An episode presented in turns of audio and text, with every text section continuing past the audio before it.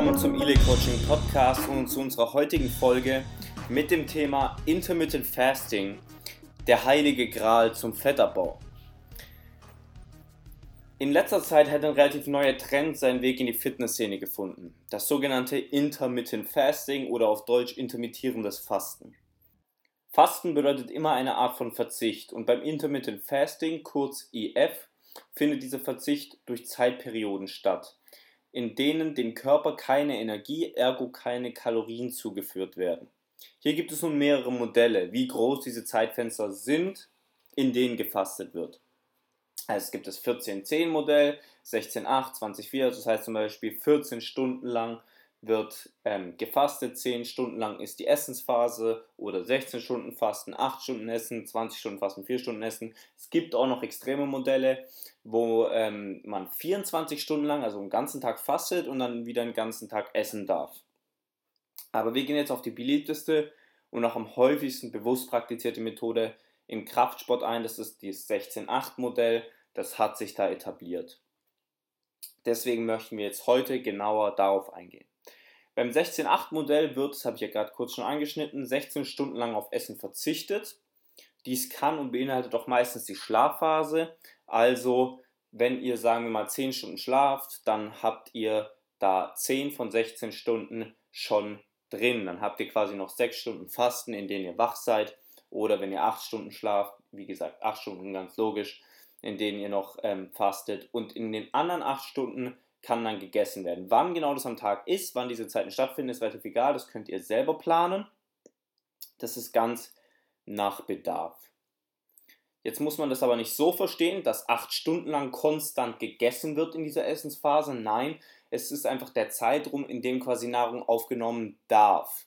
Das heißt, sagen wir zum Beispiel, ihr fastet von 22 Uhr bis 14 Uhr, ihr geht quasi so um 23 Uhr ins Bett, esst eine Stunde vorher nichts und ähm, steht dann auf, sagen wir zum Beispiel um 8 Uhr und ähm, esst dann von 8 bis 14 Uhr nichts, das ist eure Fastenphase. Um 14 Uhr wird dann die erste Mahlzeit aufgenommen, gegen 14 Uhr, es muss nicht immer konstant ganz genau richtig sein. Und spätestens um 22 Uhr die letzte Mahlzeit. Das heißt aber, wie gesagt, nicht, dass ihr zwischen 14 und 22 Uhr durchgehend am Essen seid, sondern dort eure Mahlzeiten einnimmt. Wie viele Mahlzeiten das sind, das ist nicht vorgeschrieben, das kann man ganz so gestalten, wie man will. Welche Vorteile soll dieses Fastenmodell IF, also Intermittent Fasting, jetzt nun bieten? Also gesundheitlich, aber auch spezifisch für Kraftsportler. Gehen wir erst auf die gesundheitlichen Aspekte ein. Viele Verfechter des IF-Modells behaupten, sehr häufig bezogen auf mehrere Studien, dass IF gesundheitsfördernde Vorteile bietet und man damit automatisch abnimmt. Unter anderem werden dabei folgende vermeintliche Vorteile genannt. IF reguliert den Blutzuckerspiegel, ähm, es senkt den Bluthochdruck, es reguliert den Cholesterinspiegel oder auch es schützt vor Erkrankungen des Nervensystems. Gehen wir zuallererst mal auf das automatische Abnehmen ein. Also es sollte hoffentlich jedem bewusst sein, dass man durch eine bestimmte Mahlzeitenfrequenz nicht automatisch abnimmt. Um abzunehmen, also Körperfett abzunehmen, ist immer eine Kalorienbilanz, eine negative Kalorienbilanz notwendig. Das heißt ein Kaloriendefizit. Und da hat die Mahlzeitenfrequenz nichts mit zu tun. Ihr könnt durch die Mahlzeitenfrequenz vielleicht leichter in Kaloriendefizit halten. Allerdings ist es nicht automatisch ein Kaloriendefizit. Das kann man auch mit einer konventionellen Mahlzeitenfrequenz ganz normal halten und hinkriegen. Nun lasst uns eingehen auf die Behauptung, EF reguliert den Blutzuckerspiegel. Da gibt es zwei Studien, wir gucken uns jetzt die erste an, ist aus 2003 von Anson et al. Und das war eine Tierstudie an Mäusen. Dort konnte festgestellt werden, dass der Insulinspiegel und der Blutzuckerspiegel bei einer Ernährung nach EF-Modell niedriger sind als bei einer konventionellen Mahlzeitenfrequenz. Dies führte dann bei den Mäusen, die sich nach EF-Modell ernährt haben, zu einer höheren Insulinresistenz, was positiv zu bezeichnen ist. Allerdings muss man eben sich diese Studien auch oft genauer anschauen. Und hier bei dieser Studie sieht man halt, dass ähm, es nur eine Tierstudie ist. Und die lässt sich nicht immer direkt auf den Menschen übertragen. Da muss man vorsichtig sein. Die geben uns Anhaltspunkte und damit können wir Vermutungen aufstellen. Und ähm, dann schauen, vielleicht lassen sich damit dann auch weitere Studien, wenn es Anhaltspunkte gibt, weitere Studien an Menschen betreiben. Nun gibt es relativ neu aus Ende 2016 eine Studie, die die Vorteile von IF am Menschen untersucht hat und auch messen konnte, dass der Blutzuckerspiegel und der Insulinspiegel im Blut niedriger war bei den Probanden, die Intermittent Fasting betrieben. Das ist die Studie von Moro et al. Allerdings war hier das ganz große Problem, dass die Kalorienaufnahme bei der IF-Gruppe, also die, die IF betrieben hat, niedriger war als bei der Gruppe, die kein IF betrieb.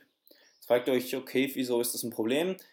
Kaloriendefizit an sich und niedrigere Kalorienaufnahme bietet automatisch schon bestimmte gesundheitliche Vorteile gegenüber Kalorienmaintenance, also Kalorienbilanz halten oder sogar Kalorienüberschuss. Tendenziell ist ein Kaloriendefizit immer besser für einen menschlichen Körper und für die Gesundheit als ein Kalorienüberschuss. Und damit lassen sich vielleicht auch diese Werte erklären. Es kann auf EF zurückgeführt werden vielleicht, aber es ist nicht sicher, weil es eben keine genaue Vergleichbarkeit gibt. Da müsste es noch eine genauere Studie geben, die wirklich die äh, Ernährung ganz genau betrachtet, Makronährstoffe und ähm, Kalorienaufnahme gleichsetzt zwischen IF-Gruppe und Vergleichsgruppe. Gehen wir auf die nächste Aussage ein. IF senkt Bluthochdruck. Laut der WHO ist ein zu hoher Blutdruck einer der größten Risikofaktoren für kardiovaskuläre Krankheiten. Also wäre es wirklich top und wirklich bemerkenswert, wenn IF tatsächlich diesen senken würde. Das wäre ein erheblicher Vorteil. Leider wissen wir das bis heute nicht so genau, weil auch hierzu bisher nur Tierstudien stattgefunden haben. Es gibt eine Studie an Ratten, die hat untersucht, inwiefern Intermittent Fasting den Blutdruck senken kann. Tatsächlich zeigte diese Studie einen positiven Effekt und die EF-Gruppe senkte den Blutdruck signifikant gegenüber der Vergleichsgruppe. Das ist die Studie von Wahn et al. aus 2003. Problematisch ist aber an dieser Studie, dass auch hier die EF-Gruppe eine niedrigere Kalorienbilanz hatte. Also hier war die Ernährung nicht überwacht bzw. angepasst bei beiden Gruppen. Damit ist die Studie nicht besonders aussagekräftig, da auch hier allein schon aufgrund des Kaloriendefizits wie auch bei der Studie davor und der niedrigeren Kalorienaufnahme positivere gesundheitliche Effekte auftreten können. Daher kann man auch hier diesen vermeintlichen Vorteil aufgrund des Studiendesigns keine Aussage treffen. Hierzu müssen auch bei dem Teil noch bessere Studien, in vivo Studien an Menschen stattfinden in der Zukunft, damit man da eine gute Aussage treffen kann. Nun, IF reguliert den Cholesterinspiegel. Hierfür wird häufig eine Studie zum Ramadan herangezogen, die angeblich herausfand, dass der Ramadan, welcher übrigens auch eine Art von IF ist, weil dort wird ja auch in dem Zeitraum, und das ist ein relativ langer Zeitraum, ist sogar noch größer als das 16.8-Modell, ähm, weil, wie gesagt, dann, wenn die Sonne aufgeht und dann, wenn die Sonne untergeht, in diesem Zeitraum, wo die Sonne da ist, darf nicht gegessen werden. Und das sind meistens sogar 20 Stunden oder 18 Stunden, kommt natürlich darauf an, wo ihr euch befindet. Und diese Studie hat herausgefunden, dass der Ramadan positive Effekte auf unsere Cholesterinspiegel hat. Die Studie konnte feststellen, dass HDL-Cholesterin, also kurz gesagt das gute Cholesterin jetzt mal, anstieg und LDL, auch als böses Cholesterin bezeichnet, äh, minimiert wurde im Blut. Die Studie ist von Adluni et al. aus 1997. Dies ist definitiv als positiv zu betrachten, wenn das wirklich so vergleichbar wäre, denn auch hier gibt es einige Probleme. Denn verglichen wurden die Werte nicht etwa mit einer Vergleichsgruppe, die gleiche Kalorienaufnahme hatte, sondern es wurden die gleichen Werte der Probanden genommen vorm Ramadan. Das heißt, die Werte vor dem Ramadan wurden gemessen, die Werte während des Ramadans und direkt danach. Die Problematik dabei ist jetzt, dass das natürlich nicht aussagekräftig ist, weil es wurde auch nicht nach Kalorien geguckt ähm, und dann lässt sich ganz logisch schlussfolgern, dass ziemlich sicher automatisch durch den Ramadan ein extremes Kaloriendefizit stattgefunden hat und eine extrem niedrige Kalorienaufnahme da war und dadurch dann auch wieder ähm, bessere Ergebnisse zustande kamen. Nun gibt es noch die Aussage, IF schützt vor Erkrankungen des Nervensystems. Auch hierfür stehen wieder nur Tierstudien zur Verfügung.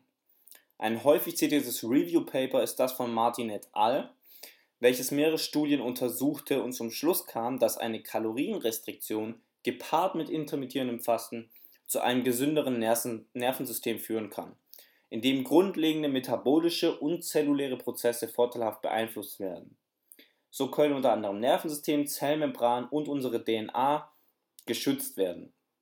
Dieses Paper ist definitiv interessant, empfehle ich euch auch mal das durchzulesen. Ist auch sehr gut durchgeführt und die Studien darin wurden gut analysiert.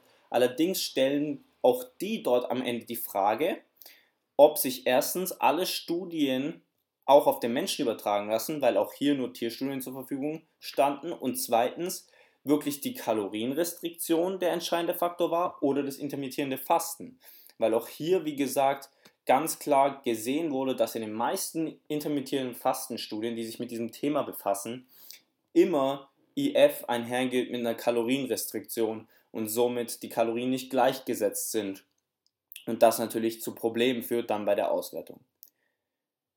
Auf alle vermeintlich gesundheitlichen Vorteile, die durch Tierstudien festgestellt wurden, muss eine genaue Untersuchung am Menschen folgen. Da müssen einfach mehr Studien kommen ähm, und auch besser durchgeführte Studien am Menschen, die auch aussagekräftig sind, dass man da auch wirklich mal eine richtige Aussage treffen kann.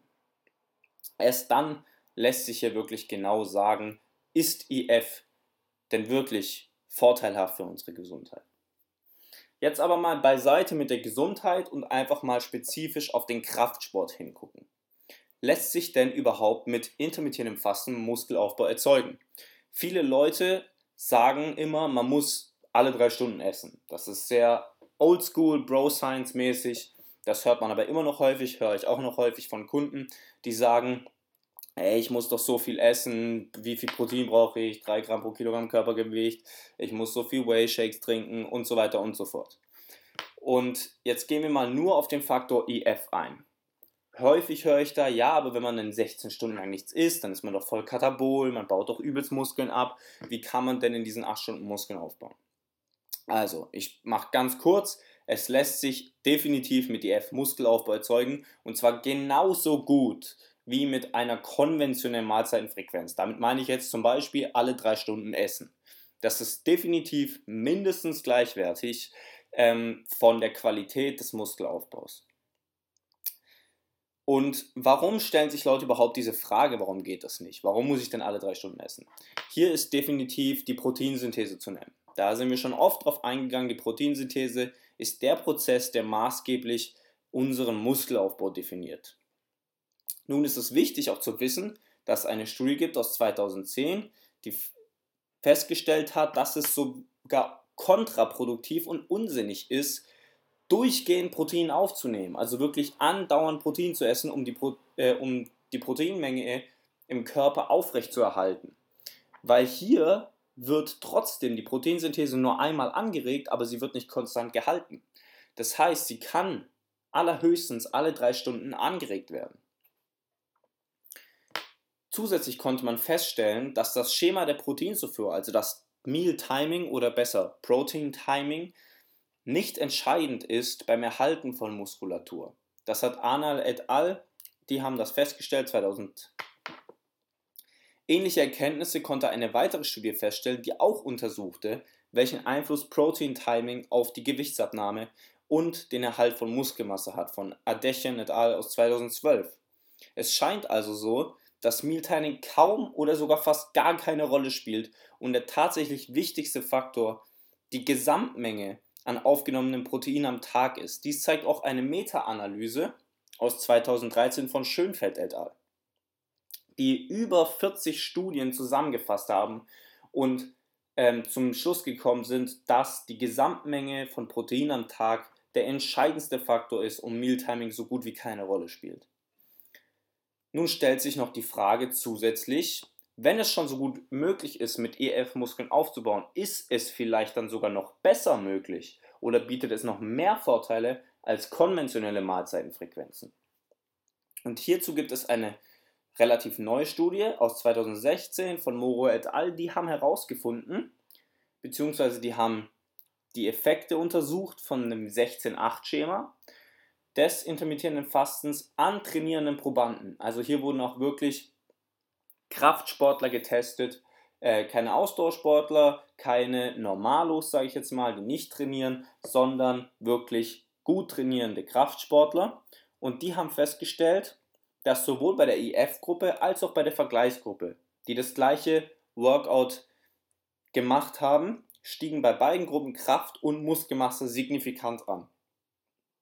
Allerdings gab es zwischen den beiden Gruppen keinen signifikanten Unterschied. Das heißt, beide haben ungefähr gleich gut Muskeln aufgebaut und gleich gut Kraft aufgebaut. Also auch hier sieht man, dass EF keinen Vorteil hat gegenüber konventionellen Mahlzeitenfrequenzen, aber auch keinen Nachteil hat. Ich möchte jetzt ein kleines Fazit ziehen und auch persönliche Erfahrungen teilen. Intermittent Fasting ist definitiv ein sehr interessantes Modell und hat auch definitiv keine Nachteile, das steht fest. Es lassen sich aber bisher auch keine signifikanten Vorteile erkennen, zumindest keine wissenschaftlichen. Weder gesundheitlich noch performance-technisch sportlich. Allerdings kann IF für viele Leute persönliche Vorteile bieten. Es kann für viele auch persönliche Nachteile bieten. Was ich damit meine, ist, dass es an der Präferenz eines Individuums liegt. Es gibt Leute, für die ist es eine Last, viel zu essen, für die ist es eine Last, beziehungsweise oft zu essen, eine Last zu frühstücken. Die wollen vielleicht nicht drei, vier, fünf Mahlzeiten am Tag haben. Denen reichen vielleicht zwei Mahlzeiten am Tag. Dafür mögen sie es lieber füllig zu essen und viel Energie in einer Mahlzeit aufzunehmen. Für die Leute macht es definitiv Sinn, IF zu nutzen, da hier eben die Mahlzeiten am Tag extrem reduziert werden aber in jeder Mahlzeit trotzdem ordentlich zugeschlagen werden kann. Andere allerdings finden das nicht so toll. Die mögen lieber 5-6 Mal am Tag essen und dafür kleinere Portionen. Das ist ganz klar abhängig von der persönlichen Präferenz. IF ist also weder Pflicht noch No-Go. Es liegt ganz an euch zu entscheiden, möchte ich das mal ausprobieren, möchte ich das machen, liegt es mir, liegt es mir eher nicht. Also das kann man einfach für sich entscheiden, ähm, ob das was für einen ist. Ich hoffe, wir konnten euch weiterhelfen. Wenn ihr irgendwelche Fragen habt, Anregungen zu neuen Themen, die euch interessieren, die wir mal behandeln sollen, dann schreibt es doch einfach in die Kommentare. Die Quellen findet ihr wie immer unten alle verlinkt. Und ich danke euch vielmals fürs Zuhören. Bis zum nächsten Mal.